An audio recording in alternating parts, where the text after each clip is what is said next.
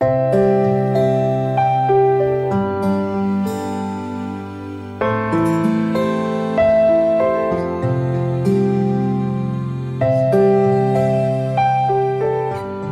兄姐妹平安，今天我们要继续来读耶稣受试探的经文。我们一起来读马太福音第四章第五到第七节。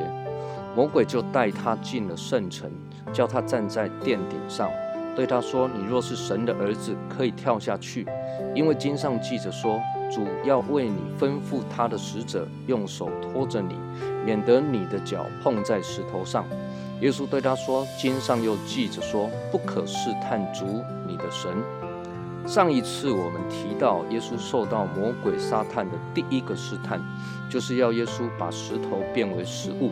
但耶稣以神的话来回击魔鬼的试探。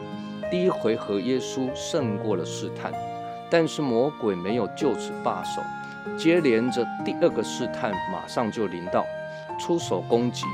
这次魔鬼把耶稣带进圣城。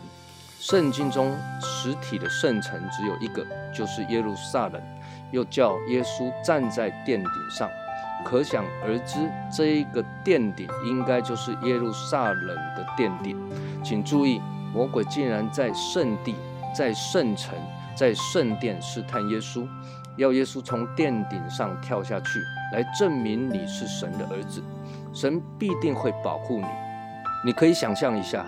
如果耶稣真的从殿顶上一跃而下，而且毫发无伤的话，当下耶稣必定会博得满堂彩，众人也会相信这必定是神的儿子，这是多么荣耀的一件事情。但是耶稣同样没有照着撒旦的意思做，因为耶稣的荣耀不是自取而来，而是在乎天赋上帝。希伯来书第五章第五节。如此，基督也不是自取荣耀做大祭司，乃是在乎向他说：“你是我的儿子，我今日生你的那一位。”接着，耶稣同样以神的话来破解魔鬼的伎俩。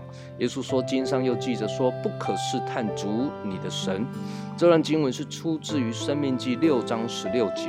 为什么耶稣用这段经文来回击呢？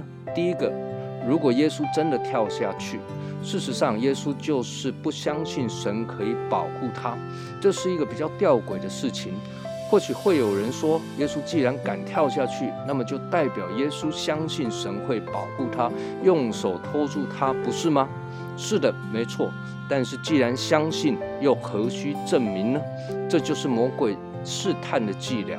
第二个，耶稣如果真的从殿顶上往下跳，那么也就如同我们开车闯红灯的时候，却要神来保护我们不被车子撞到，不要被照相，意思是一样的。既然是错误的事情，又有什么资格要求神的保护呢？这就是试探。亲爱的弟兄姐妹，这里还有两点我们需要更多的来思考。第一个，那就是耶稣在殿顶上受试探，我想多多少少也在提醒我们，站得越高。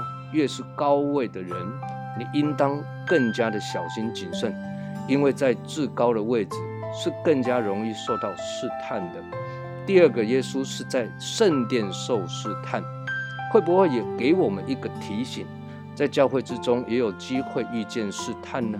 两个合起来，在教会中又位居高位的牧者、长老、执事、同工、传道人。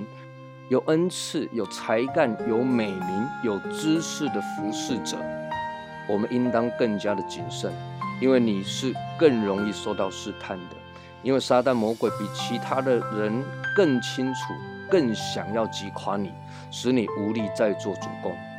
耶稣在马太福音二十六章四十一节说：“总要警醒祷告，免得入了迷惑。”我们一起来祷告。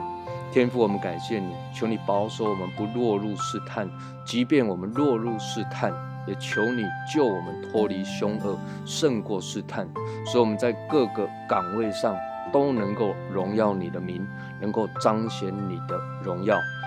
祷告奉靠主耶稣基督的圣名，阿门。愿主赐福于您。